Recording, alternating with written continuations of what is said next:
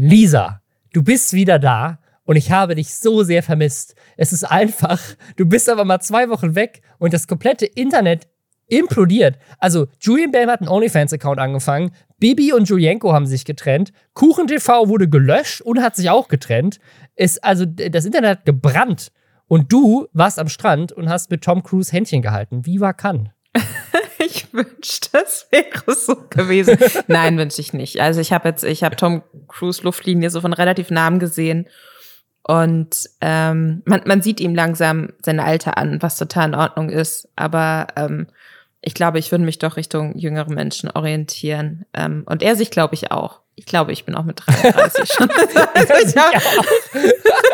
ich, ich glaube, es passt einfach nicht zwischen uns.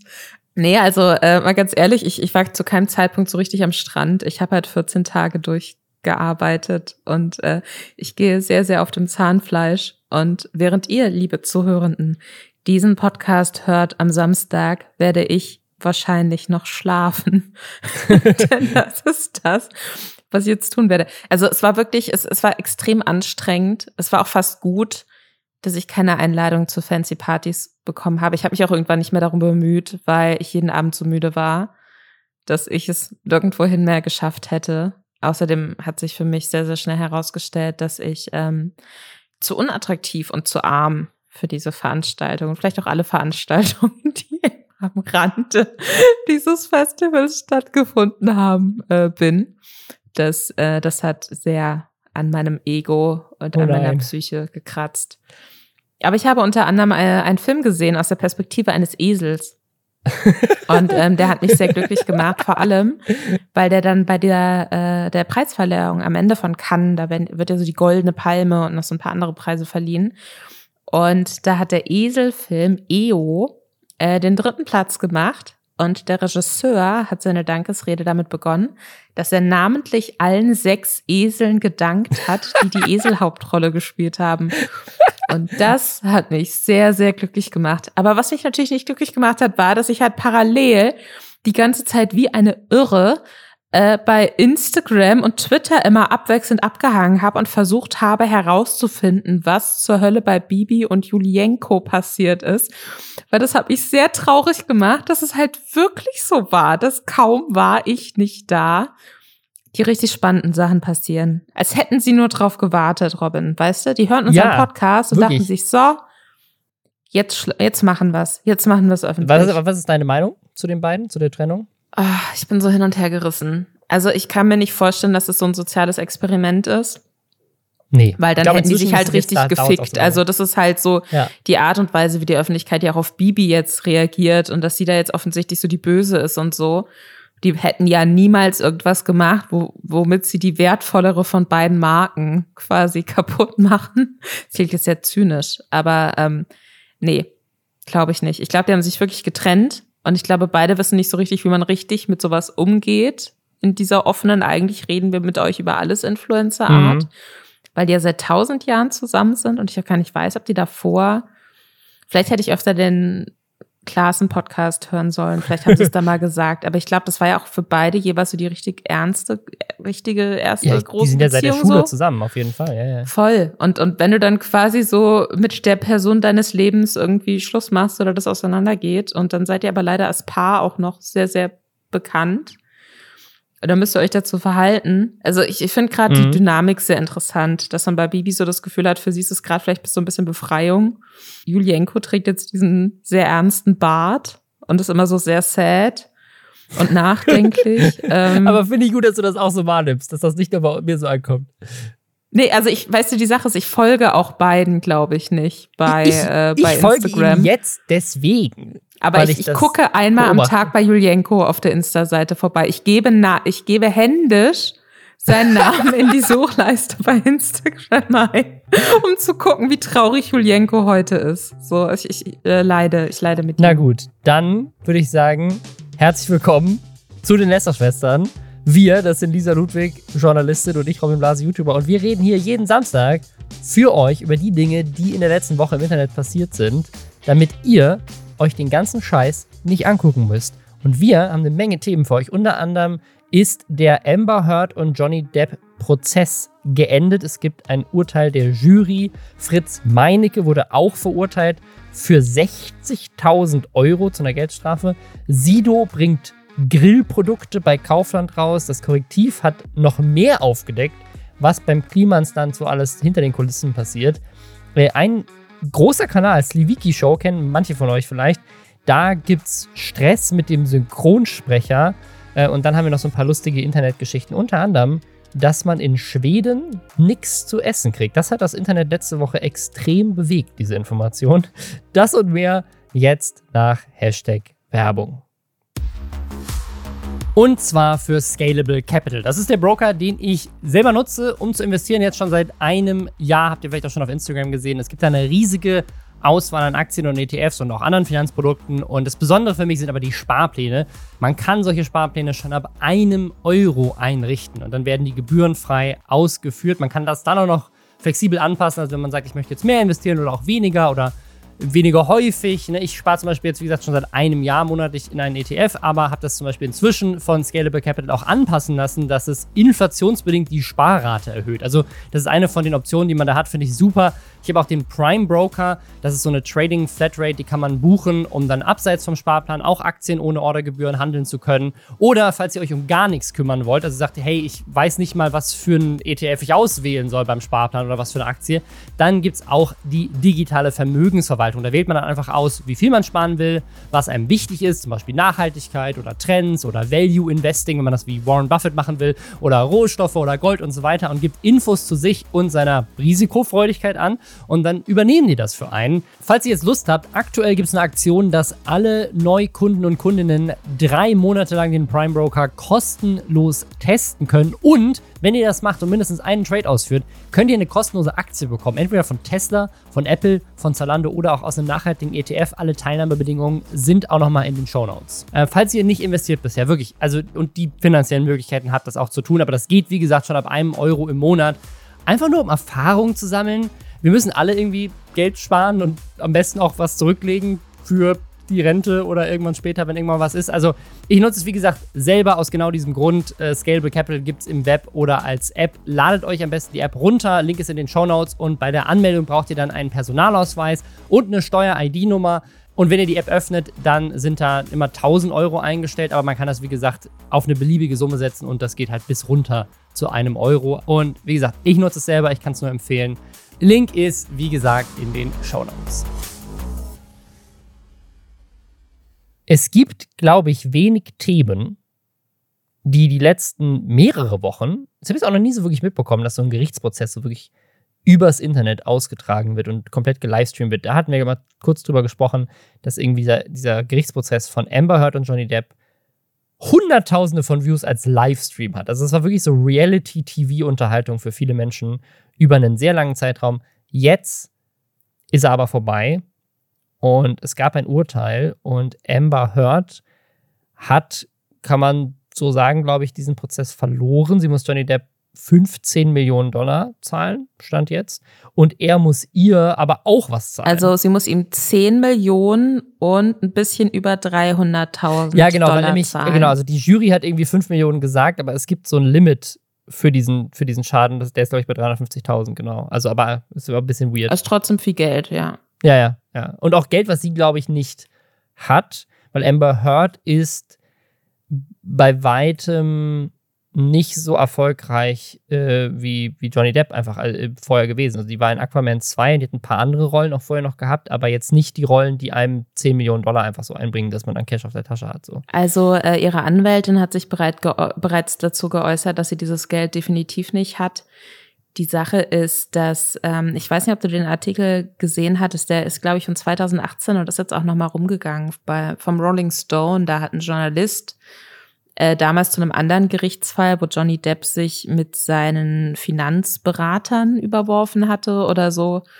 Genau, ich glaube, Johnny, Johnny, Depp, Depp in der England besucht. war. Ne? Und genau, und, Ja. ich, ich glaube, Johnny Depp hätte, wenn Johnny Depp quasi eine zweistellige Millionensumme hätte zahlen müssen, dann wäre ihm das, glaube ich, kann ich mir vorstellen, ähm, auch nicht unbedingt so einfach möglich. Nee, also ich erinnere mich gewesen. an diesen Artikel. War das nicht so, dass er auch irgendwie mehrere hunderttausend Euro pro Monat für Wein ausgegeben hat oder irgendwie sowas. Da war irgendwie so ein, so ein Teil drin. Wie kann das sein? Also er hat irgendwie so richtig verrückte Ausgaben. Es gab ne? vor allem zu dieser Weinsache, ich habe den Text gestern Abend nochmal gelesen. Ähm, also in diesem, in diesem damaligen, in dieser damaligen Auseinandersetzung mit seinen Finanzberatern war so von 30.000, glaube ich, pro Monat ah, ja, okay, die Rede, ja. wo aber er gesagt hat, es ist viel, viel mehr. Gut. Nee, wo er auch schon gesagt hat, nee, nee, es ist mehr. Aber das Beste war, dass quasi in dieser Anklageschrift oder in der Verteidigungsschrift, ich weiß gar nicht mehr, wer da wen verklagt hatte, quasi einer der Finanzberater äh, sich dazu so geäußert hatte, dass er meinte, es ist keine Geldanlage, wenn man den Wein direkt trinkt, nachdem man ihn gekauft hat.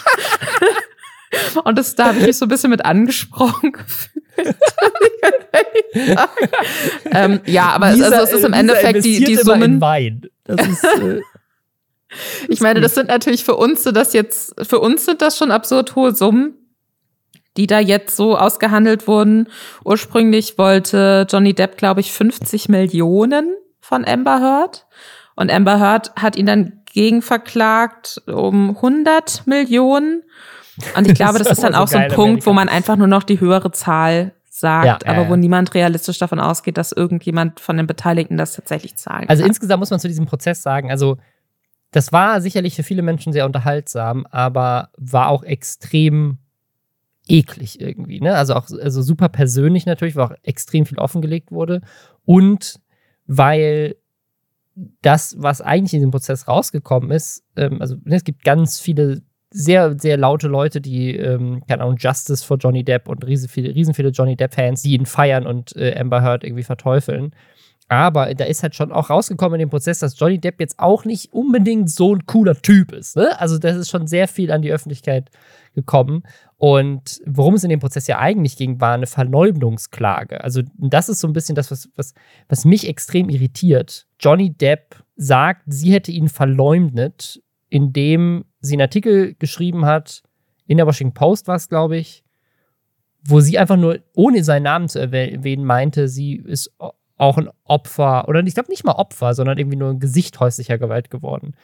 Die Jury hat aber beiden ja recht gegeben, also weil auch Johnny Depp Amber Heard was zahlen muss. Das heißt, die Jury hat quasi entschieden, ja, es stimmt, dass Johnny Depp häusliche Gewalt oder dass irgendwas mit häuslicher Gewalt in der Beziehung vorgekommen ist, aber sie hat ihn trotzdem damit verleumdet, dass sie darüber gesprochen hat. Ähm, ich, ich muss sagen, ich bin sehr Deswegen will ich über das Thema eigentlich auch nicht sprechen. Ich, ich fand das unfassbar toxisch und furchtbar, ja. wie mit diesem Prozess umgegangen wird. Weil, also, weißt du so, ich habe da auch mal reingehört und das sind halt ganz, ganz furchtbare Geschichten ganz furchtbare traumatische Sachen, die da so aufgerollt mhm. wurden mhm. und auch, ne? Auch abseits von häuslicher Gewalt einfach furchtbare Situationen, was jetzt so Drogen- und Alkoholabhängigkeit angeht. Ne? Also das ist halt ja, kein, ja, ja. Spaß. Es hat mich wirklich auch fertig gemacht, dass immer, wenn ich Instagram geöffnet habe oder TikTok geöffnet habe, ich irgendwie so in Anführungszeichen witzige kurze Videos von Johnnys witzigsten Reaktionen auf eine furchtbare Schilderung von mutmaßlicher häuslicher Gewalt oder so gezeigt wurde. Mhm. Ne? Und das ist ja. einfach mit sowas kann ich ganz, ganz schlecht umgehen. Und ich habe jetzt auch sowohl Amber Heard als auch Johnny Depp, aber auch das 9-Euro-Ticket von der Deutschen Bahn bei Twitter gemutet, weil ich einfach so, ich kann mir das nicht mehr. Das Sylt ist unter den geblockten ich, Also ich finde das ganz Lisa. schlimm, weil ich glaube, ne, unabhängig jetzt mal von Amber Heard, unabhängig von Johnny Depp, was ja im Endeffekt gemacht wurde, war oder womit ein Exempel jetzt irgendwie statuiert wurde mit diesem Prozess, ist ja, dass wenn jemand sagt, ich öffentlich, ich wurde Opfer von häuslicher Gewalt, ohne den Namen des mutmaßlichen Täters zu nennen, kann der mutmaßliche Täter, der sich davon angesprochen fühlt, trotzdem das Opfer zum Schweigen bringen, indem er es vor Gericht zerrt. Das mutmaßliche Opfer zum Schweigen bringen. Ne? Also wie gesagt, ja, niemand ja. von uns war dabei und so weiter und so fort. Meine eigene Meinung zu muss ich jetzt nicht öffentlich hier kundtun, weil ich auch keine Lust auf die Reaktion habe. Alles ist sehr anstrengend. Das ist halt ein Grund, dass ich diese Worte mute. Aber ich glaube, was halt jetzt schlussendlich dabei rauskommt, kann halt so ein ekliges, gefährliches Exempel statuieren. Und ja, ähm, ja, ja. ich verstehe, wie auch du, nicht so richtig, wie es einerseits sein kann, dass die Jury sagt, hey, der Anwalt von Johnny Depp hat gesagt, dass äh, Amber Heard sich diese Schilderung ausdenkt, sie, dass sie sich die häusliche Gewalt ausdenkt. Und die Jury sagt, hey, das ist nicht in Ordnung, das ist Verleumdung, das stimmt nicht. Deswegen kriegt Amber Heard zwei Millionen. Aber dass dann eben andererseits auch das wieder so behandelt wird, als hätte sie sich eben doch ausgedacht und das hätte sie Johnny Depp verleumdet, das hätte sie seine Karriere damit kaputt gemacht, obwohl sie ihm im ersten Schritt nicht mal namentlich mhm, ja. benannt hat. Und das ist für mich so ein bisschen undurchsichtig. Es war wohl auch so, dass ähm, dass die Jury nicht isoliert war von der Öffentlichkeit, was ansonsten wohl stellenweise möglich ist, wenn es Fälle sind, die so ein unfassbares großes Medienaufkommen drumherum mhm. haben. Also ich meine, ich kann mir keine Welt vorstellen, in der die Jurymitglieder eben nicht auch, selbst wenn sie nicht explizit danach gesucht haben, über irgendwelche Posts zu dem Thema oder Klar, Memes zu dem ja, Thema ja. gestoßen sind, weil ich habe explizit nicht danach gesucht und es ist komplett über mich hereingebrochen. Ja, ja. Ich, ich glaube, dieser, ich, ich glaube, diese, diese ganze Sache, ähm, also das, ich, ich finde das einfach schrecklich. Ich, ich finde das schrecklich. Ich glaube, dass das weder männlichen noch weiblichen Opfern von häuslicher Gewalt in Zukunft in irgendeiner Art und Weise hilft. Ich glaube, dass ein gefährliches Exempel statuiert wurde. Ich glaube, dass äh, beide Beteiligten. Ich glaube auch, dass es den beiden nicht hilft. Ja, wollte ich gerade sagen. Ich glaube, dass das einfach so diese, diese Art von Intiminformationen, die da auch beidseitig an die Öffentlichkeit gezerrt wurden dadurch, die offengelegt werden mussten dadurch, ich glaube nicht, dass die irgendjemandem helfen. Auch wenn es jetzt so aussieht, als hätte Johnny Depp die Öffentlichkeit auf seiner Seite oder viele auf seiner Seite. Ähm, ne, hat man trotzdem auch einfach Dinge gesehen wie Textnachrichten an Schauspielkollegen mhm. und so, ähm, wo sich sicherlich der ein oder andere Blockbuster-Studio-Boss oder die ein oder andere Blockbuster-Studio-Bossin fragen wird, okay, gut. Öffentlichkeit mag ihn wieder zu großen Teilen, aber wollen wir uns wirklich jemanden ans Franchise ranbinden, der dem Schauspielkollegen schreibt, dass er seine zum damaligen Zeitpunkt noch Partnerin verbrennen und deren verbrannte Leiche ficken möchte, so. Und ja, ich glaube, auch, also ich dachte auch die ganze Zeit, das über Paul Bettany, der diese Nachrichten, glaube ich, bekommen hat. Also ja. hier Vision im Marvel Universe. Was ist mit dem? Also auch, der hat diese ganzen Nachrichten bekommen. Ein bisschen, auch ein bisschen weird. Ist man in so einem Gerichtsprozess drin. Äh, auch für alle Öffentlichkeit zu sehen, was, was, man, was er so geschrieben bekommt und vielleicht auch teilweise zurückschreibt.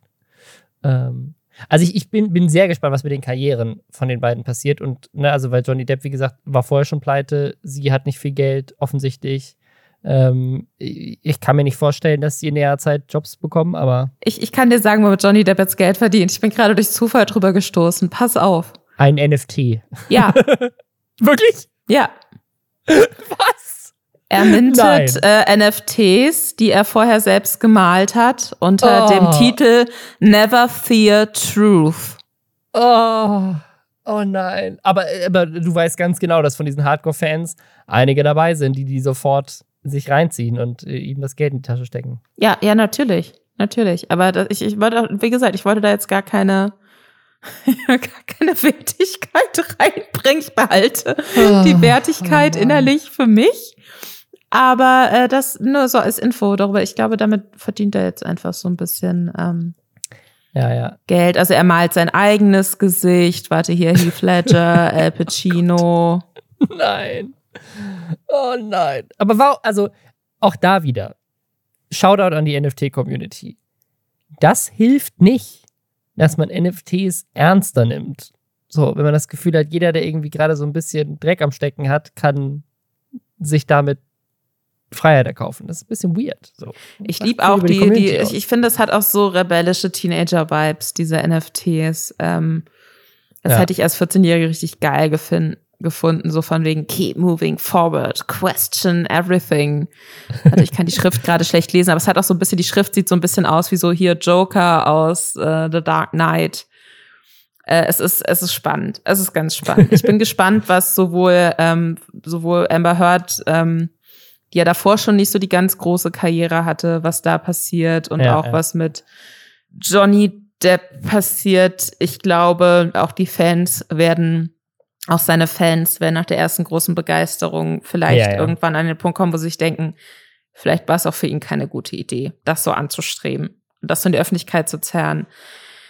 Wir werden es sehen. Ich möchte nie mehr darüber sprechen, muss ich ganz ehrlich sagen. Gut, dann reden wir doch über eine andere Geldstrafe. Und zwar Fritz ja. Meinecke, der hoch also wirklich hochgeschätzte äh, YouTube-Kollege, letztes Jahr extrem durch die Decke gegangen, vor allem durch Seven vs. Wild, ähm, bekannt dafür, dass er so Survival-Content macht.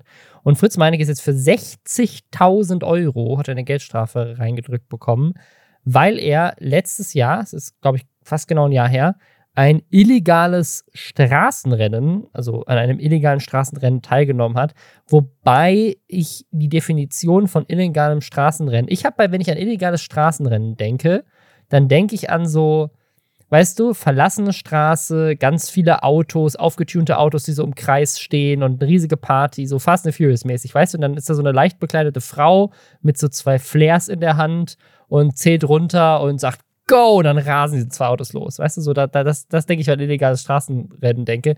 Was hier wohl aber passiert ist angeblich, ist Fritz Meinecke und ein anderer YouTube-Kollege, den ich nicht kannte, der hat, glaube ich, 120.000 Abos. Nick? Der ist doch auch voll der große Streamer bei Twitch. Ist das, ah, ist das der Nick? Ja, Ja, ich, ich, glaube. Ich, wird hier nur, der wird hier in dem Artikel, lese, nur als Niklas G bezeichnet. Ist das quasi Nebel? Nebel also es gibt so ein TikTok quasi, das, das ich gesehen habe. Ich habe nur das TikTok gesehen, nicht den Artikel gelesen. Äh, TikTok von legally.kev, äh, der das zusammenfasst und der spricht von äh, Nick quasi, dass es dieser Nick Ah, ja. gewesen sein soll. Ja, okay. Also ich, habe den Namen auf jeden Fall schon mal gehört. Ich habe, glaube ich, aber noch nie von ihm was gesehen. Was hier als Straßenrennen ist, ich meine, das ist natürlich ein Rennen. Zwei Autos versuchen schneller zu fahren als das jeweils andere Auto. Aber äh, was, es war wohl ein Überholmanöver, so wird das zumindest dargestellt, wo Fritz Meinecke versucht hat, den Nick zu überholen und dann haben beide halt beschleunigt. Und das klingt aber jetzt so, zum, auch wie es geschildert wird in allen Artikeln, die ich dazu gefunden habe, nicht so, als wären die jetzt über einen Kilometer schnell nebeneinander hergefahren, sondern als wäre das ein relativ kurzer Zeitpunkt gewesen. Was aber auch daran liegen kann, dass sie das direkt von einem Polizisten gemacht haben und der sie dann sofort rausgezogen hat. Ähm, vielleicht liegt Das daran. wäre Vin Diesel niemals passiert. Ja, ja. ja. Es wurde auch wohl gefilmt und die haben das dann auch gepostet. Das, das hat wohl auch mit das Gericht nicht gerade happy gemacht. Plus Fritz Meinecke war bei dem Gerichtsprozess nicht dabei. Nick muss nur knapp über 3000 Euro zahlen und Fritz Meinecke 60.000. Ich frage mich, warum das ist. Also liegt das daran, haben die das irgendwie an seinem Gehalt und seinem Geld festgemacht, dass sie, dass sie sagen, okay, die, die, die Strafe ist höher? Ähm, ich kann mir vorstellen, dass wenn er quasi ähm, innenstädtisch oder so, ne, überholt Aber sind ja hat. beide an derselben Stelle gefahren oder eher weil Ja, aber wenn dieser ist? Nick, also so äh, für mich klang es jetzt so, als hätte dieser Fritz Meinecke überholt, ja. Und damit gefährdet er natürlich andere Verkehrsteilnehmer viel, viel mehr, wenn er gleiche Geschwindigkeit neben einem anderen Auto, aber eben auf der Gegenspur fährt, als wenn die Person auf der richtigen Spur ein bisschen schneller fährt. Deswegen kann ich mir, ich, ich glaube, ich kann mir vorstellen, äh, dass das damit auch zusammenhängt, ne? Weil er war ja auf der Gegenspur, um zu überholen. Und anstatt dann zu merken, so, okay, der andere lässt mich jetzt nicht vorbei und dann sich zurückfallen zu lassen und wieder auf die richtige Spur sich eben dann hinter dieses andere Auto einzuordnen, ähm, hat er ja anscheinend auch aufs Gas getreten und dann sind die ein Stück parallel nebeneinander hergefahren. Also ähm, er hat da die, er war da die größere Gefahr. Ja, Kann okay. ich mir vorstellen, dass es damit, aber ich kenne mich da jetzt auch bei Verkehrsrecht nicht so aus. Äh, Schreibt gerne in Subreddit, wenn ihr da, wenn ihr da tiefer drin steckt. Was ich so spannend finde, ist, dass ist, dass meiner Meinung nach die höchste Strafe ist von irgendeinem YouTuber, von dem ich je gehört habe. Also es erinnert mich jetzt so ein bisschen an dieses JP Performance 142 km/h innerorts. Ich glaube, da hat er nur 1200 Euro zahlen müssen und drei Monate Fahrverbot gehabt, wenn ich mich richtig erinnere. Äh, Ich habe das gerade auch nochmal gegoogelt, das ist zumindest das, was hier auch auftaucht. Ähm, weiß ich nicht, ob das am Ende das war, ähm, was am Ende übrig blieb, aber äh, und, und es gab, gab ja auch mal so Fälle, wo, keine Ahnung, wegen Schleichwerbung YouTuber irgendwie zahlen musste. Ich glaube, Flying Uwe oder so, da waren mal, glaube ich, auch mehrere 10.000 Euro im Raum, aber also 60.000 Euro, das ist auch echt eine krasse Menge Geld. Also hoffe, hoffe Fritz Meinecke hat gut zurückgelegt von Seven vs. Wild. Ähm, und, muss ich auch ehrlich sagen, das ist schon wieder so ein Ding, wo so dieses, ne, also er, er, er- leugnet das ja, also er sagt, dass ähm, wollte einfach nur überholen und dann hat der, ist der andere halt auch schneller gefahren. Nur komisch, dass das halt auch ein anderer YouTuber war, ne? Also schon Zufall. Es gibt aber so, so viele so Sachen, wo ich immer denke, so dieses, dieses Saubermann-Image, so wie bei Finn Klima mit den Masken oder sowas, wo das noch ein bisschen krasser ist, finde ich. Obwohl, weiß ich nicht. Beim Autorennen gefährdest du auch Menschenleben. Ja, also weiß ich nicht, irgendwie, irgendwie äh, finde ich das so seltsam, weil, weißt du, wie viele Menschen kennst du so in deinem Umfeld, die nicht YouTuber sind, die Der Großteil. die Geldstrafen bekommen haben und oder irgendwelche, irgendwelche Gerichtsverfahren haben dauernd. Und mir fallen aber sofort irgendwie 20 YouTuber ein, die ich kenne, die irgendwie vor Gericht standen schon. Also ich glaube, ich kenne einfach generell, seitdem ich auch nicht mehr so im Deutschrap-Bereich unterwegs bin, kenne ich generell weniger Leute, die weniger äh, juristische Probleme haben. Ähm, und ich habe jetzt auch nicht so viele YouTuber-Freunde, eigentlich fast so gut. Nee, aber genau das meine ich. Also ich, ich, ich kenne, glaube ich, also jetzt, wenn ich Leute, die nicht YouTuber sind, in meinem Freundeskreis, kenne ich, glaube ich, niemanden, der jetzt mal irgendwie vor Gericht stand, soweit ich weiß. Also weiß man nicht, vielleicht redet man auch nicht so wirklich drüber, wenn man das tat, aber, aber wenn ich an die YouTube-Community denke, ich kenne so viele Fälle, also jetzt mit JP Performance, Fritz Meinecke, ähm, ne, dann hast du solche Leute wie, wie ApoRed und äh, ne, also es gibt so viele, viele, viele Stories von Leuten, die irgendwie solche, solche rechtlichen Probleme hatten oder auch andersrum. Ne? Wir hatten diese Insolvenz von Kupfergrün und so, irgendwelche mit, mit krassem Betrug und Insolvenz und bla bla bla. Also, woran liegt das? Liegt das daran, weil die, weil die einfach mehr Geld haben? Liegt das daran, dass die alle zu jung berühmt geworden sind und jetzt wildes Leben leben? Ähm, ich glaube, die haben einfach mehr Zeit und mehr Geld. Ich glaube, reiche Menschen sehen sich oft über dem Gesetz. Ich sage jetzt einfach, ich sage jetzt einfach irgendwas. So super unqualifiziert so aus dem Nichts. Reiche Menschen glauben, sie stehen über dem Gesetz. Das, das kann sein. Aber ist, ist Fritz Meinecke so reich? Ist bestimmt nicht arm. Ich glaube, er hat mehr Geld als ich. Ja, ich glaube auch, er hat mehr Geld als ich. Das würde ich auch sagen. Aber ihn kann, 60.000 war, glaube ich, dass jeder Mensch auf der ganzen Welt mehr Geld hat als ich. Und ich weiß, dass es nicht stimmt. Denn ich, ich, ich bin glücklicherweise solide Mittelschicht und alles gut. Ich will mich überhaupt nicht beschweren, aber ich bin mir sehr sicher, dass Fritz Meinecke mehr Geld hat als ich. Ähm, definitiv ein schnelleres Auto hat als ich, weil ich besitze kein Auto und deswegen vielleicht glaubt so, er ist Vin Diesel von Köln. Und ähm, gegen wen würdest du vielleicht Abschluss, kleine Abschlussfrage zu dem Thema. Warst du jemals begeistert von so, du hat, hattest schon Fast and Furious angesprochen, getunte Autos. Fandest du das jemals für dich persönlich faszinierend? Zu irgendeinem Zeitpunkt als Teenager oder so? Zu dem Zeitpunkt, als Need for Speed Underground 2 rausgekommen ist, auf jeden Fall. ja, ja, same. Das war auch Ja. das letzte gute Rennspiel, das ich, also meine persönliche Meinung gibt. Ja, absolut. Ich habe das, Aber, ich, ich habe ja. das zu Weihnachten gekriegt und äh, wochenlang nichts anderes gemacht, als Need for Speed Underground zu spielen. Äh, schön hier der Nissan 350Z oder so ja, gefahren. Das war sehr schön. Denke ich heute noch auf Vielleicht dran. ist das, sollte Fritz Meinecke ein Autorennspiel rausbringen als Merchandise, so wie Sido. Sido hat jetzt ein Influencer-Produkt rausgebracht. Und zwar ein Influencer-Produkt, also man kann es wirklich Influencer-Produkt nennen. Also alle machen ja jetzt aktuell gerade Produkte. Ähm, Kollega hat jetzt ein Wasser rausgebracht, ein eigenes Was? Wasser. Es gibt, es gibt jetzt ein Kollega Wasser. Weißt du, weil alle anderen haben Eistee oder Alkohol oder sowas. Aber Kollega, Kollega ist Alpha, der bringt ein Wasser raus. Mit Geschmack. Mit ausschließlich feinsten Biozutaten? Ja, was soll denn sonst in Wasser drin sein? Mein Wasser ist Bio, Leute. Ja, es gibt, es gibt jetzt ein Kollega Wasser. Und, äh, aber es gibt jetzt auch ein Sido Fleisch. Du kannst jetzt von Sido bei Kaufland Fleisch kaufen. Das Sido beste Grillfleisch. Also langsam habe ich das Gefühl, der Industrie geht ein bisschen die Idee aus. So. wir bringen, was können wir noch mit Rappern machen? Äh, äh, Wasser und Steaks. Da, da geht es auf jeden Fall weiter. Was mag die Zielgruppe? Die, trink, die trinken Wasser und die essen Fleisch. das, ist, das ist so seltsam. Vor allem Fleisch. Das ist so, so es ist komplett unvogue. So, das ist nicht. Kannst, Ich glaube, es gibt eine Fleisch. Gegenbewegung. Ich glaube, es gibt jetzt langsam, also das ist dann so dieses. Es steht immer noch das Angebot, dass wir gute vegane äh, Salamis rausbringen. Ja, das stimmt, das stimmt.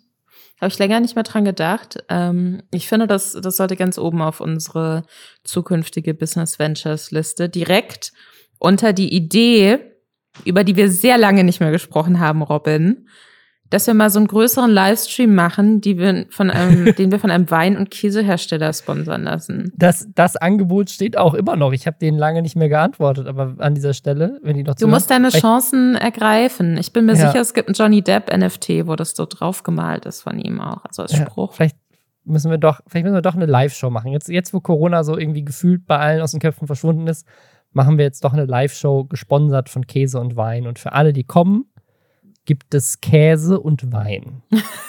Große Überraschung. Aber wir laden nur Leute ein, die äh, laktoseintolerant sind und nicht trinken. Ja. Das wird toll. Aber ich, also ich hätte schon echt Bock, ein Influencer-Produkt rauszubringen. Aber ich weiß wirklich nicht was. Und was ich so spannend finde, ist, das wissen vielleicht Leute auch nicht, aber diese, diese ganzen Influencer-Produkte, die mit Kaufland zusammen entstehen, soweit ich weiß, kommen die alle aus, die, aus einer Agentur. Eine Agentur, die, deren Job es ist, Produkte mit Influencern zusammenzuentwickeln. Und das finde ich ehrlich gesagt als Businessmodell gar nicht so eine dumme Idee. Äh, ich finde das, find das sehr smart. Aber ich finde, da geht noch was. Ich will kein Grillfleisch. Ich möchte gerne mit Rügenwalder kooperieren oder sowas und vegane Sachen rausbringen. Meldet euch bei Ich mir. muss beim Thema Sido und Fleisch immer dran denken, dass der früher ja mal mit ähm, B-Tide, langjährigen Rap-Kollegen von ihm, äh, zusammengewohnt hat auch. Und dass sie sehr wenig Geld hatten und auch sehr wenig zu essen hatten und sich dann so, weiß ich nicht, so ihre, ihre leeren Pizzakartons auch so sehr lange in der Wohnung lagen und so. Und äh, die waren damals auch noch so super hager und haben gestruggelt und Beats auf der Playstation gemacht und so. Das, das ist so ein bisschen so, weiß ich nicht. Ich bin sehr, es fällt mir sehr schwer, Sido in seiner neuen Influencer-Persönlichkeit ja, ja. vollumfänglich zu begreifen, weil er das für mich nicht ist. Aber ich bin gerade auch wieder sehr auf so sehr alter, also alter, vergleichsweise alter Musik, die ich halt als Teenie gehört habe, hängen geblieben und deswegen. Ja, also in, äh, in diesem Kaufland-Video, muss man auch dazu sagen, sind Knossi und Unsympathisch TV tauchen damit auf, um quasi den, den supporten bei seiner Werbung. Also auch das sagt, finde ich, viel aus über die Rolle, die er einnimmt. Ne? Also Sido bringt ein Produkt raus bei Kaufland und das Werbevideo wird eigentlich nicht getragen von Sido, sondern von Knossi und Moneymark. Äh, von den Ärzten ist auch dabei. Aber ähm, also auch, auch diese Gruppe, die mal auch dieses Angelcamp gemacht hat, ist das quasi, oder hier diese ganzen Knossi-Sachen. Also eigentlich ist es mehr ein Produkt, was finde ich zu Knossi passt, was aber von Sido gebrandet ist. Also so ein bisschen seltsam. Ne? Also weil Knossi hat ja auch mit Kaufland irgendwie so eine krasse Kampagne am Laufen. Also ich finde es ich find's irgendwie weird. Also ich finde es weird, wie Sido da so reingerutscht ist in diese, in diese Welt. So der Papa der Influencer so ein bisschen. Aber ich finde es auch, also es ist natürlich auch nicht dumm, ne? Also es ist natürlich, schon so ein bisschen ja, auch smart, weil das natürlich dann wahrscheinlich auch so für die jungen Influencer-Leute, die vielleicht auch alle mit Deutschrap aufgewachsen sind und für die mhm. ist er halt so voll der Gott. Ja, mega, aber eigentlich klar, braucht ja, ja. Sido sie in dem Moment mehr. Ja. Weil ja. sie haben die Reichweite und können die zu gelten machen, während er nicht mehr ganz so die riesen, also astronomisch große Relevanz, die er auch lange hatte, die hat er ja Stand jetzt gerade nicht mehr ganz so, weil sich in der Musikszene ja auch immer viel verändert. Und ähm, man hört jetzt auch immer mehr von Musikerinnen und Musikern, dass ihre Plattenlabels sie zwingen, bei TikTok viral zu gehen, weil sie sonst ja, keine Plattenverträge ja, ja, mehr bekommen. Deswegen verschiebt sich so diese ganze Musiksache ja sowieso in Richtung, seid mal lieber erstmal Influencer und dann können wir über eure Musik, Musik, sprechen. Und deswegen ähm, profitiert er dafür, davon natürlich auch sehr. Ich muss jetzt aber auch gerade sagen, sorry, noch eine kurze Sache. Der Kaufland YouTube-Kanal hat in den Infos unter dem Video Rap mit Doppel-P geschrieben. Die wollen mich doch verarschen. Die Rap-Legende Sido. Tatsächlich, aber direkt in der ersten Zeile. Rap-Legende. Sie haben es wahrscheinlich von Rapper genommen. Tot. Ah. Hip-Hop ist tot. Hip-Hop ist tot, weil der Kaufland Social Media Manager wahrscheinlich so ein Gen Z-Typ ist, der nicht mehr weiß, wie man Rap schreibt. Es tut mir leid, ich habe dich auch ein bisschen unterbrochen, aber ich bin so aufgeregt, dass ich nach zwei nee, Wochen wieder hier bin. Ich, habe so viel zu sagen. uh, ja. Apropos, apropos YouTube-Kanäle, die mich aufregen, wollte ich auch noch erzählen. Das ZDF hat, während du weg warst, einen Ja. neuen YouTube-Kanal erstellt und der heißt Unbubble. Und da, ich fühle mich sehr gefrontet. Ich finde das gefro ich fühle mich gefrontet, weil es einen ver verifizierten Instagram-Account gibt, der Lästerschwestern heißt, der nicht unserer Lästerschwestern Podcast Instagram-Account ist, dem ihr allen folgen solltet. Und jetzt gibt es auch noch einen offiziellen ZDF-YouTube-Kanal, der Unbubble heißt. Aber warum hassen sie dich, Robin? Du hast Warum? doch auch schon, hast du nicht auch schon? Du hast doch hier mit Funk schon was für die Öffentlich-Rechtlichen gemacht. Warum linkt dich das ZDF denn jetzt so? Ja, ja, ja. Ich arbeite aktuell noch für das ZDF bei, bei Follow Me Reports. Und dann machen die einen Kanal, der, der Unbubble heißt. Ich finde, du solltest es machen wie Flair und einfach mal mit den Hells Angels bei denen vorbeifahren. Das sehe ich als die einzige Möglichkeit, Robin, um deine Ehre zu, am, zu am. Lerchenberg vorbei mit den Hells Angels. Auf geht's. Äh, ja, bevor wir jetzt weitermachen, was das Korrektiv äh, aufgedeckt hat zum Klimansland noch, ähm, machen wir noch einmal Hashtag Werbung. Und zwar für die Techniker Krankenkasse und deren Terminservice. Mit dem TK Terminservice kann man besonders schnell und einfach einen Termin bei einem Arzt oder bei einer Ärztin buchen. Zum Beispiel, weil man keine Zeit hat, sich selbst drum zu kümmern oder halt einfach keine geeigneten Fachärztinnen oder Ärzte findet. Und dann hilft die Techniker Krankenkasse dabei, einen Termin zu finden. Einfach telefonisch oder über ein Online-Formular die Terminvereinbarung in Auftrag geben und innerhalb von zwei Werktagen erfolgt Information, bei welchem Arzt oder Ärztin man einen Termin gebucht bekommen hat. Eigene Terminwünsche werden dabei berücksichtigt und auf Wunsch wird auch einige Tage vor dem Termin nochmal per SMS dran erinnert. Das ist für TK-Versicherte selbstverständlich kostenlos und mehr Infos findet ihr auf dietechniker.de. Ist auch nochmal in den Show Notes. Das Korrektiv hat jetzt schon zwei Recherchen zu Finn Kliman gemacht. Was ich so interessant finde, also ich schätze das Korrektiv sehr, aber ich finde es so interessant, weil die ja so, die sind ja so bekannt dafür, um solche, dass sie solche Sachen wie den Cum-Ex-Skandal aufdecken und sowas und halt Mhm. Faktenchecks machen. Und dass die sich jetzt aber tatsächlich Ressourcen gewidmet haben, Investigativrecherchen zu Finn Kliman zu machen, direkt zweimal. Also die haben jetzt in letzter Zeit zwei Artikel dazu veröffentlicht. Ähm, wobei ich sagen muss, ich finde deren Aufdeckungen jetzt nicht skandalös. Ich finde sie nur seltsam. Aber sie haben jetzt keinen Skandal aufgedeckt. Sie haben allerdings äh, Informationen, vielleicht wurden die denen auch zugespielt. Vielleicht gibt es ja jetzt so ein großes, großes Leck bei Finn Kliman. Alle spoilern alle Sachen. Ähm, und zwar ist jetzt rausgekommen, dass Finn Kliman für das Klimansland, was ja mal ein Funkkanal war, und dann hat er das da rausgenommen und ähm, selbstständig weiter betrieben, dass er dafür rund 700.000 Euro von seinen Freunden eingesammelt hat, um das irgendwie so Start-up-mäßig zu finanzieren, was ich echt wild finde, weil 700.000 Euro, das musst du erstmal verdienen mit dem YouTube-Kanal.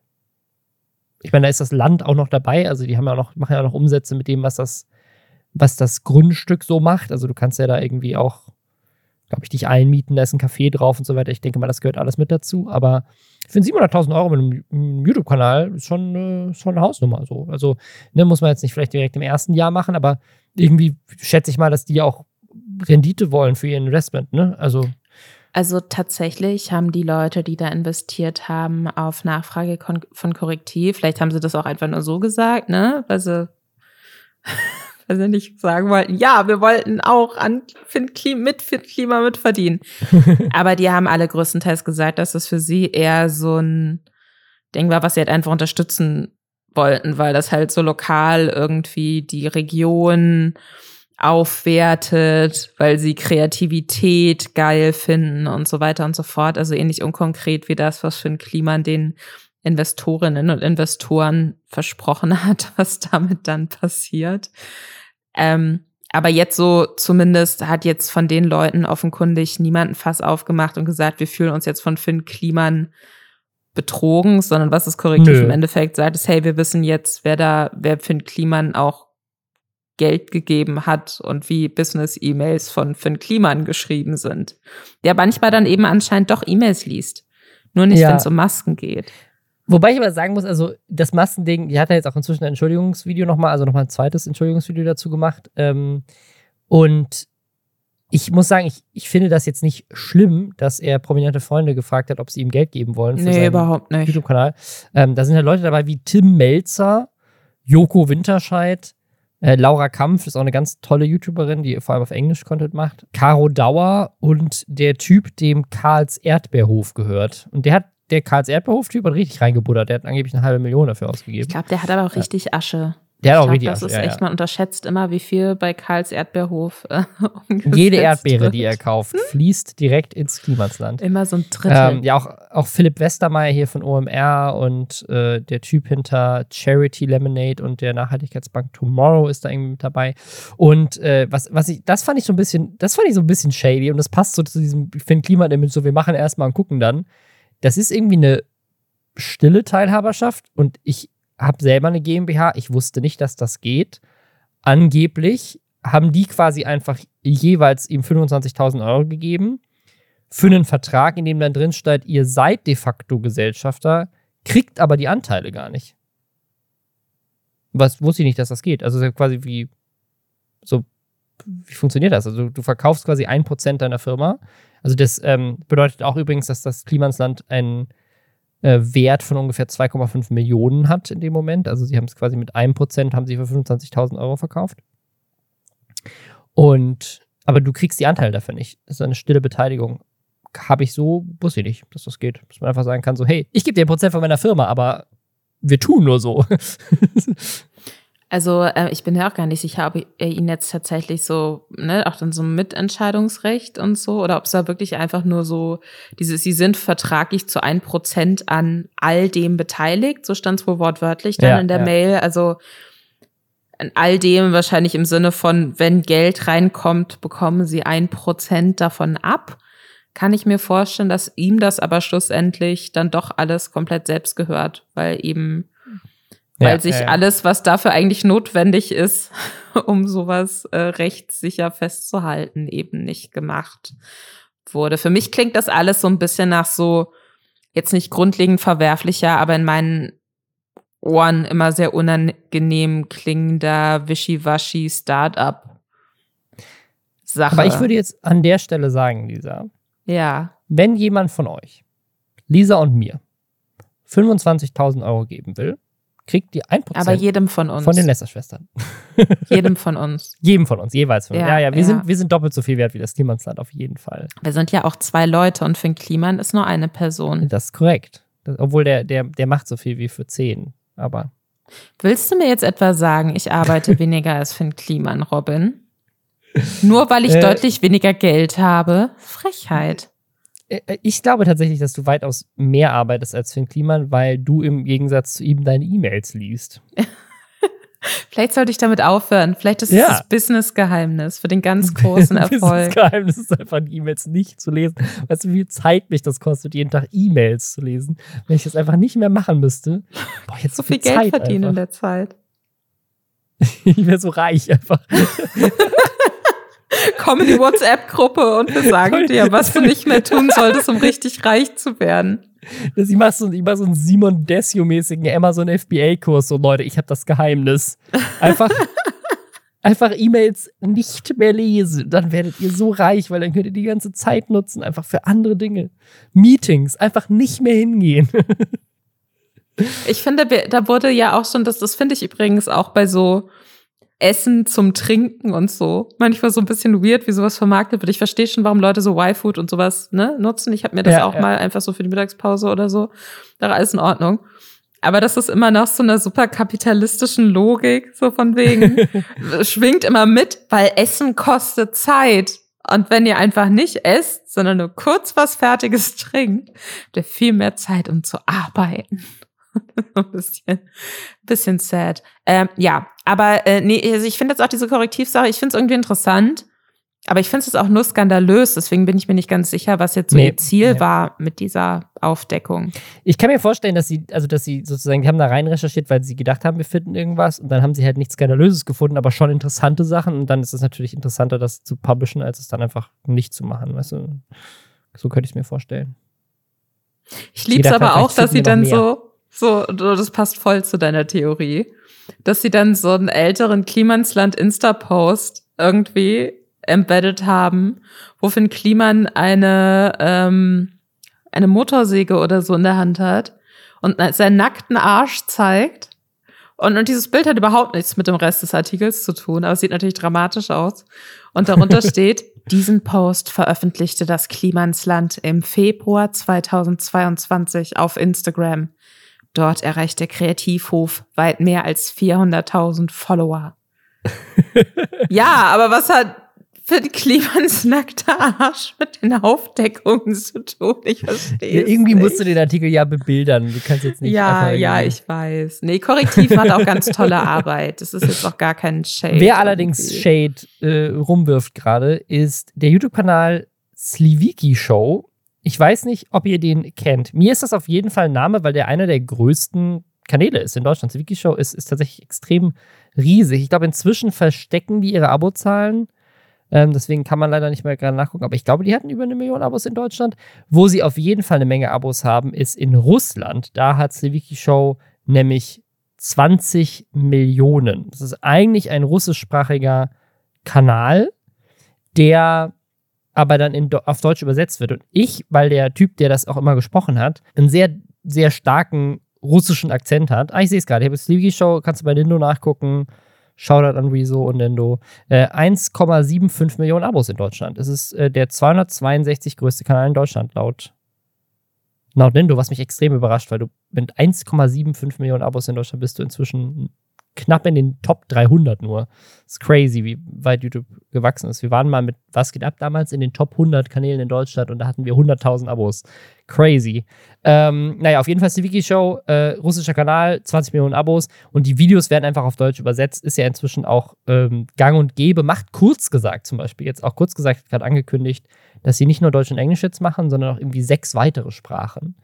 Ähm, und ich habe da mal ein ganzes Video zu gemacht zu dieser ganzen Industrie von diesen weirden YouTube-Kanälen Trum Trum und so diese, da gibt es so ein ganzes Unternehmen auf Zypern, was so eine super weirde Firma ist, so diese ganzen strange YouTube-Kanäle machen, die einfach nur auf Fiverr Synchronsprecher einkaufen und dann in jeder erdenklichen Sprache der Welt diese Kanäle nochmal pushen und damit Millionen verdienen.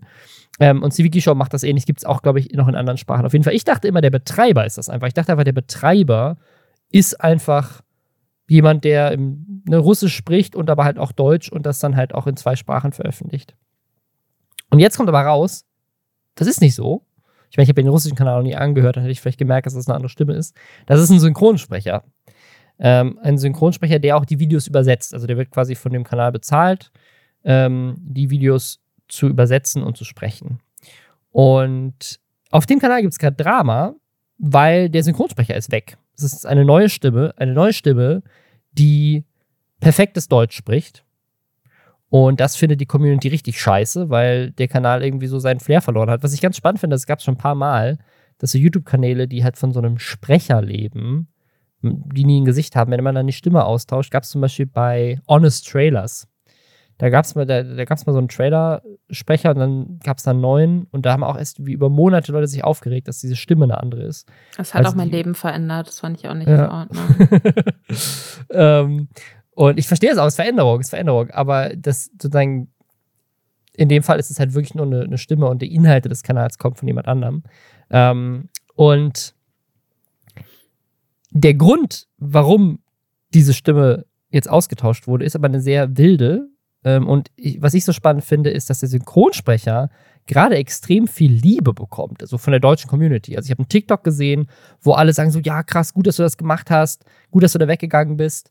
Ähm, ne, es ist nicht mehr das gleiche ohne dich, wir vermissen dich. Ne? Auf YouTube gibt es ein Video, das äh, hat, glaube ich, auch nur 4000 Views. Es ist nicht so, als würde das gerade viral gehen, aber auch da sind die Kommentare extrem supportive. Jetzt kommt aber der Grund, warum der Typ weggegangen ist. Stellt sich raus, der Betreiber des Kanals also von Sliviki Show Russland und auch. Slivki Show heißt es Sliv übrigens. Slivki Show. Ich nenne das immer Sliviki Show. Okay, Slivki Ich finde, das klingt auch süßer, Robin. Mach's Slivki einfach Show. weiter. Slivki Show. Slivki Show ist Ukrainer. Und er hat ein Video gemacht, das gibt es ja auf dem deutschen Kanal, ähm, wo sie um Support für die Ukraine bitten. Unter anderem um Geld für Waffen für die Ukraine. Und der Synchronsprecher ist aber Russe. Und in seinem Video, in dem er sich dazu äußert, warum er den Kanal verlassen hat, nennt er den Kanal Slivki Show äh, einen Extremisten und äußert sich halt so pro-russisch und dass das alles Quatsch ist, dass der Geld sammeln will für, für die Ukraine und für Waffen und so weiter, das wäre alles gefährlich und extremistisch und so weiter. Ähm, also verteidigt quasi den Angriffskrieg Russlands auf die Ukraine. Und nur weil Leute die Stimme geil finden, finden die den alle super und verteidigen dafür, dass der, dass der das macht. Und haben, glaube ich, auch viele nicht richtig verstanden, was da tatsächlich der Konflikt ist. Und jetzt gibt es inzwischen drei neue Videos schon seit auf dem Kanal von Sifki Show, wo das auch angesprochen wird. Also, wo quasi äh, der neue Synchronsprecher auch in dem, in dem Video sagt so, hey, der alte Synchronsprecher ist leider nicht mehr da, wegen, äh, weil wir uns nicht einig werden konnten, wegen unserer Position zu dem Krieg in der Ukraine. Und äh, deswegen ist der jetzt weg. Also ich hoffe einfach nur, dass es Stefan gut geht dem, dem Hamster, der sehr prominent auf diesem Kanal äh, gefeatured wird. Unter anderem in Videos wie Stefan ist zurück, wird Stefan im Erde überleben. Stefan ist wild geworden im Punkt, Punkt, Punkt, wahrscheinlich im Erde. Wir haben Erbsen im Hamstarium gepflanzt und Stefan muss nicht mehr gefüttert werden. Ich hoffe nicht, weil er tot ist. Stefan ist ein oh zauberhafter Hamster. Erinnert mich an meinen äh, ehemaligen, also leider verstorben seit Jahren. Ich hatte mal einen ungarischen Zwerghamster, der hatte so Augenringe und deswegen habe ich ihn El Pacino genannt. Und Stefan erinnert mich daran.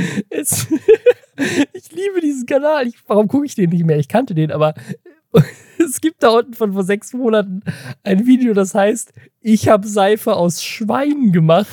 Und da ist einfach ein Bild von einem riesigen Schwein, was offensichtlich geschlachtet wurde. Und dann, wenn du da drüber hoverst, siehst du direkt so eine Frau, die sich so einseift mit dem Fett des Schweins offensichtlich. Und der, hier ist noch ein anderes Video. Ähm, also der, der, vielleicht ist es auch ganz gut, dass der bisherige Übersetzer ausgetauscht wurde. Der Titel von diesem Video ist nämlich Der Junge zeigte, was ist mit seinen Händen. Was ich angucken werde, wenn wir die Aufnahme beendet haben, ist das Video Der schönste Tod. Von mhm. zehn Monaten. Das heißt einfach nur der schönste Tod. Ich weiß nicht, okay. was in diesem Video passiert. Das ist direkt zwischen, was kommt in die Lunge, wenn man eine Zigarette raucht und was ist passiert mit dem Küken aus Glas. Love it. Neuer Lieblingskanal gefunden. Geil. Finde ich ja. aber auch gut, dass sie sich äh, da politisch positioniert haben. Ich finde, dass der Krieg in der Ukraine so ein bisschen untergegangen ist in der medialen Berichterstattung. So, ist irgendwie wird nicht mehr so viel darüber gesprochen, mhm. habe ich so mhm. das Gefühl. Ähm, und äh, finde das so spannend, dass ich das jetzt, so, ich meine, das ist jetzt auch schon wieder einen Monat her, aber das Video von dem Synchronsprecher kam halt jetzt gerade online. Ähm, ist, ich weiß nicht, irgendwie, irgendwie fasziniert mich das, wie so äh, dieser Krieg halt bei, bei, solchen Sachen an seine Kreise zieht. Weißt du, irgendein so YouTube-Kanal, der irgendwie seit Jahren eine 1,75 Millionen in Deutschland, die arbeiten seit Jahren zusammen und dann äh, macht dieser Kanal ein Video, wo er sagt so, hey, hier, wir brauchen Geld für, für unsere Soldaten, weil ich halt Ukrainer bin und der andere Typ sagt, nee, ich bin Synchronsprecher und bin Russe und da mache ich nicht mit. Finde ich, finde ich tragisch irgendwie. Es ist so eine, weißt du, so eine Internet-Story, die irgendwie so, so komplett am Rande passiert von so einer ganz tragischen Sache und irgendwie so seine Kreise zieht. Ja.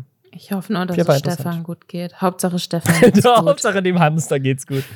Okay, aber wo wir gerade bei ähm, Menschen aus unterschiedlichen Ländern sind. Die weirdeste Story der letzten Woche, die habe ich, ich habe die zuerst, glaube ich, auf Reddit gesehen. In einem Today I Learned Post. Dann habe ich auf Twitter Leute gesehen, die dann in Deutschland angefangen haben, dazu zu tweeten und auch Karten zu tweeten. Karten, wo eingezeichnet wurde, so in welchen europäischen Ländern man Essen kriegt oder nicht. Und dann habe ich einen TikTok gesehen, weil die Story ist nämlich folgende: Das, was ich mit diesem Today I Learned auf Reddit gesehen. Jemand hat da die Story erzählt, dass er zu Gast war, ich glaube, es war ein Amerikaner, zu Gast in Schweden, so er, ne, bei der schwedischen Familie. Und die Schwede, also ich glaube, die Story war, er hat mit seinem Kumpel da, dem, dem Schweden, da war er wohl Teenager, gespielt in de, dessen Zimmer. Und dann wurde der nach unten gerufen von seiner Familie, als es gegen, gegen Abend ging. Und dann ging, meinte er so, hey, ich bin gleich wieder da, ging runter zu seiner Familie. Dann war der irgendwie eine halbe Stunde weg oder so. Und dann ist er langsam mal runtergegangen, die Treppe, und so, hey, was ist denn los? Und dann saß der halt einfach mit seiner Familie und hat Abend gegessen. Und ihn nicht eingeladen. Und dann gab es eine andere Story, die dann jemand geteilt hat, wo er meinte so, ja, ganz seltsam, ich bin auch mal bei einer schwedischen Familie gewesen. Und die haben gegessen und ich saß mit am Tisch, aber sie haben mir einfach kein Essen gegeben. Also ich saß dann einfach da und hatte einfach keinen Teller und kein Besteck. Und sie haben mir nichts angeboten. Und sie haben einfach gegessen, während ich daneben saß und ihnen dabei zugeguckt habe. Und dann haben sich immer mehr Leute gemeldet und meinten so, ja, ist mir auch passiert. Und dann kam raus, es ist normal in Schweden, dass man Gästen kein Essen anbietet, offensichtlich. Ähm, ich habe das Gefühl, dass das so eine immer wiederkehrende Geschichte ist, nur dass es jedes Mal ein anderes Land ist. Ich hatte, ich weiß gar nicht, ob das letztes Jahr war oder schon länger her ist, aber die Diskussion gab es auch mal in Deutschland, dass halt ähm, gerade Personen mit, mit einem arabischen oder einem türkischen Hintergrund meinten so, hey, Gastfreundschaft ist bei uns total wichtig. Und wenn, wenn jemand bei uns spontan ne, von der Schule aus dann nachmittags mit bei uns war, dann wurde die Person bewirtet und, und wurde genauso bekocht und wurde fast gezwungen, mit uns zu essen. Mhm. Und wenn man dann bei der deutschen Familie saß, wurde irgendwie die Kartoffeln waren abgezählt und äh, dann hatte das äh, Besuchskind halt irgendwie Pech. Also ich glaube, das ist so als Thema, kocht das immer wieder so hoch, weil das vielleicht zum Teil kulturell auch bedingt ist. Und äh, aber auch so ein emotionales Thema irgendwie ist, weil da ja jeder aus der Kindheit irgendeine Art von Anekdote dazu hat. Ähm, ich hatte das auch mal bei so einer ähm, etwas steifen Lehrersfamilie, sehr äh, relativ gut betucht, von der damaligen Freundin auf dem Gymnasium. Ähm, und äh, da gab es halt auch mal die Situation irgendwie, wo die dann äh, zu Abend gegessen haben und mir wurde dann offeriert, dass ich halt entweder im Wohnzimmer sitzen kann, während sie in der Küche gegessen haben, oder oben im Zimmer warten kann. Und das war jetzt halt, ne, es war so Brotzeit. Das war jetzt nicht, dass da irgendwie mhm. was, was gekocht wurde, wo man sagt so, okay, wir mussten jetzt hier das Fleisch abzählen, sondern ganz, ganz komisch. Und ich hatte immer das Glück, dass ich in einer Familie aufgewachsen bin, wo meine Mutter sich lieber aus Scham wahrscheinlich das Fleischmesser äh, in den Magen gerammt und ihr Leben genommen hätte, bevor sie irgendeiner einer Freundin oder einem Freund von uns sagt, so, äh, Entschuldigung, du kriegst jetzt nichts zu essen, obwohl du gefragt hast, ob du mit uns essen kannst. Ähm, ich habe aber bei dieser Schweden-Sache auch viel von Leuten gelesen, dass das tatsächlich wohl insofern kulturell zum Teil bedingt ist, weil halt so dieses Essen mit der eigenen Familie sehr wichtig ist. Mhm. Und dass das dann so ein Höflichkeitsding auch oft ist, dass man sagt, man würde jetzt einem Kind nicht einfach anbieten, mit zu Abend zu essen, weil man nicht äh, Gefahr laufen möchte, dass die Eltern des Kindes eigentlich auch was vorbereitet haben. Ja, ja. Andererseits habe ich auch dann gelesen, ja.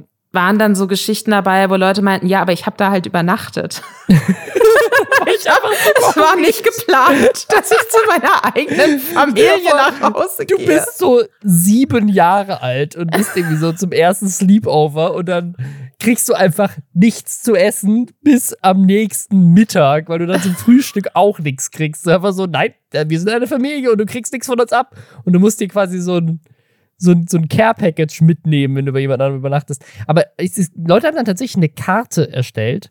Eine Karte, wo dann mit farblich koloriert ist. Und tatsächlich ist es wohl Norwegen, Schweden, Finnland und Dänemark und aber auch Norddeutschland teilweise wird hier angekreuzt als very unlikely to give you food.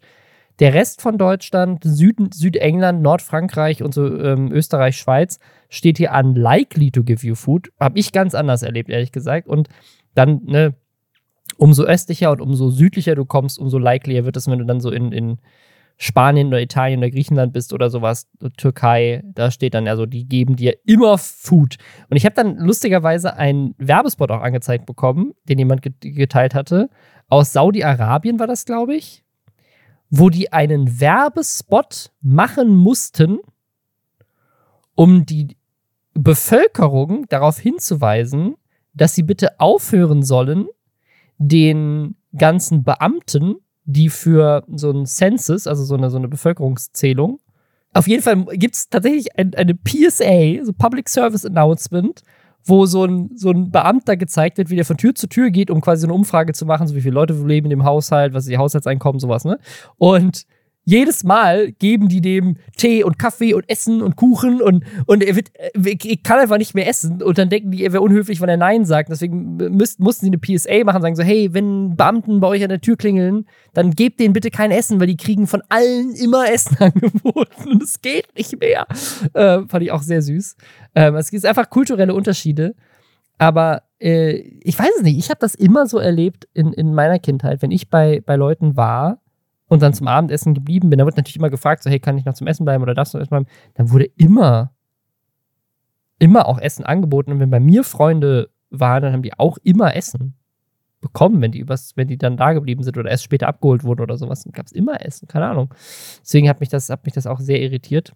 Fand ich sehr spannend. Bei mir in der Familie und ich glaube, das ist ehrlich gesagt keine Geschichte. Äh, weiß ich, ich weiß nicht, ob die aus meiner Geschichte, aus meiner Familie kommt, weil ich habe die meiner Meinung nach auch schon mal anderswo gehört. Ich glaube, das ist so eine Urban Legend. Urban Legend, die meine Familie vielleicht auch geklaut hat. Aber bei immer so bei so goldenen Hochzeiten meiner Großeltern oder, oder so Hundengeburtstagen oder sowas, ne?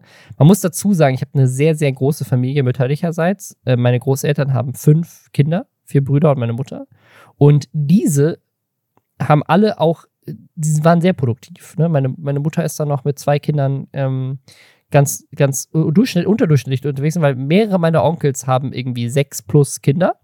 Und ich habe insgesamt nur mütterlicherseits, ich glaube, 21 Cousinen und Cousins. What? Ja. Und diese ganze Familie kommt halt immer wieder zusammen. Und dann führt die ganze Familie für meine Großeltern, die inzwischen schon über 90 sind, ein Theaterstück auf. Und dieses Theaterstück ähm, ist, ist eine Geschichte, die sich angeblich so in dem Haushalt meiner Großeltern mit deren fünf Kindern zuge, äh, zugespielt hat. Robin, das, das Robin halt ist das gerade, verarschst du mich gerade? Nein, das ist echt. Das ist wow, echt. okay, das ist ja, ähm, ist ja spannend. Meine, meine Großeltern haben, es gibt eigentlich diese Geschichte, dass meine Großeltern halt fünf Kinder hatten. Das heißt, die hatten nicht, hatten nicht viel Geld, fünf hungrige Teenager zu füttern. Und ähm, es gibt gibt diese Geschichte, aber wie gesagt, ich glaube, ich glaube nicht, dass die echt stattgefunden hat. Ich glaube, dass die aus, dass aus, irgendeinem Witz kommt oder sowas, ne? Aber ich weiß es nicht. Auf jeden Fall ist die Story folgende. Es kam irgendjemand zu Besuch, ne? Irgendjemand Wichtiges. Und meine Großeltern haben, haben den Kindern quasi gesagt: so, hey, wir haben nicht so viel Steak. Ähm, haltet euch bitte so ein bisschen zurück beim Steak. Ähm, aber es gibt ja dann vielleicht eben Nachtisch für alle oder sowas, ne? Und dann ähm, saßen die halt irgendwie zu, zu, am Tisch, so mit irgendwie acht Leuten, neun Leuten oder sowas. Und dann gab es halt Steak und die Kinder haben sich zurückgehalten und die Gäste und meine Großeltern haben alles schön Steak gegessen, aber die Kinder haben sich zurückgehalten. Und dann kam irgendwann die Zeit, das wird halt so in einem Theaterstück immer aufgeführt, ne? ganz groß so, ähm, die Zeit, äh, den Nachtisch zu essen. Und meine Oma sagt dann zu den Kindern, ja, wer kein Fleisch gegessen hat, der kriegt doch keinen Nachtisch. Und dann ist meine Oma immer, wird dann immer rot und leugnet, dass das je passiert ist, dass sie das je gemacht hätte. Es ist immer, es ist immer sehr lustig. Und ich hätte voll gern so eine ZDF-Vorabendserie mit deiner Familie. Ja. Vielleicht können Sie sie die Serie an Bubble nennen, Robin. ja, äh, Pitch ist raus an ZDF, wenn, wenn, wenn, ihr die, wenn ihr die produziert und meiner Familie dafür Geld gebt, dann. Äh, aber ja, ich habe ich hab wirklich eine sehr, sehr große Familie und ich habe auch sehr, äh, sehr interessante Onkels und Cousinen dadurch, weil einfach äh, es, es, gibt einfach eine sehr große Menge an Menschen dadurch in der Familie und das ist irgendwie die gesamte Gesellschaft abgebildet in, in einer Familie. Meine Familie ist größtenteils äh, zerstritten. Ich habe ähm, ich habe mütterlicherseits äh, fünf Cousins und Cousinen. Ja, doch, ich glaube. Sehr lange nicht mehr gesehen, den Großteil. Äh, nee, die sind auch alle ganz, ganz toll, aber es ist irgendwie unsere Familie kommt, zumindest so die erweiterte Familie, sieht sich eigentlich nie. Was natürlich schade ist. Und ich finde das dann immer total spannend, wenn es so riesige Familienzusammenkünfte ja. gibt. Also ich, ich, ich habe ähm, ich hab tatsächlich quasi eine arabische Großfamilie, ähm, nur dass die halt aus Baden-Württemberg kommen. Also es ist wirklich einfach, also weil inzwischen sind wir ja auch alle erwachsen, also die, die Cousinen und Cousins sind alle erwachsen und haben auch schon Kinder. Ne? Das heißt, wenn wenn wir eine Familienfeier haben, dann sind da 20 Cousinen und Cousins plus mit Partner und teilweise Kindern. Das heißt, wir müssen immer so einen Festsaal. Das klingt so anstrengend, oder? Es ist bestimmt ganz, ganz toll. Aber klingt auch ein bisschen anstrengend. Wie ist es? Äh, müsst ihr dann auch alle so beschenken? Also wenn so Weihnachten ist, nee, musst nee, du dann nee, für alle deine Cousins und Cousinen Geschenk irgendwie? Nee, Wir schenken uns nichts in der Familie aus dem Grund. Außer meine Großeltern. Das finde ich auch absolut wild. Also meine Großeltern sind halt inzwischen 90, 92 oder sowas. Und die schenken jedem Enkel, jedem Urenkel, jedem Partner der Enkel, jedem Kind, packen die noch individuell Weihnachtsgeschenke ein. Also meine Oma schickt einfach 30 Pakete raus an Weihnachten im Alter von 92 Jahren. Story Twist, deiner, deiner Oma gehört Amazon eigentlich. ja, ist wild. Und damit willkommen am Ende der Folge. Schaltet nächste Woche wieder ein für mehr spannende Familiengeschichten und Urban Legends aus Robin Blases Familie. Vielleicht sage ich auch noch mal was zu Tom Cruise nächste Woche. Wer weiß, ich, ich, ich baue das jetzt so mystery-mäßig auf, damit, auf. damit ich ja. die Leute bei der Stange halten kann. Bis dahin, habt eine schöne Woche. Ciao. Ciao.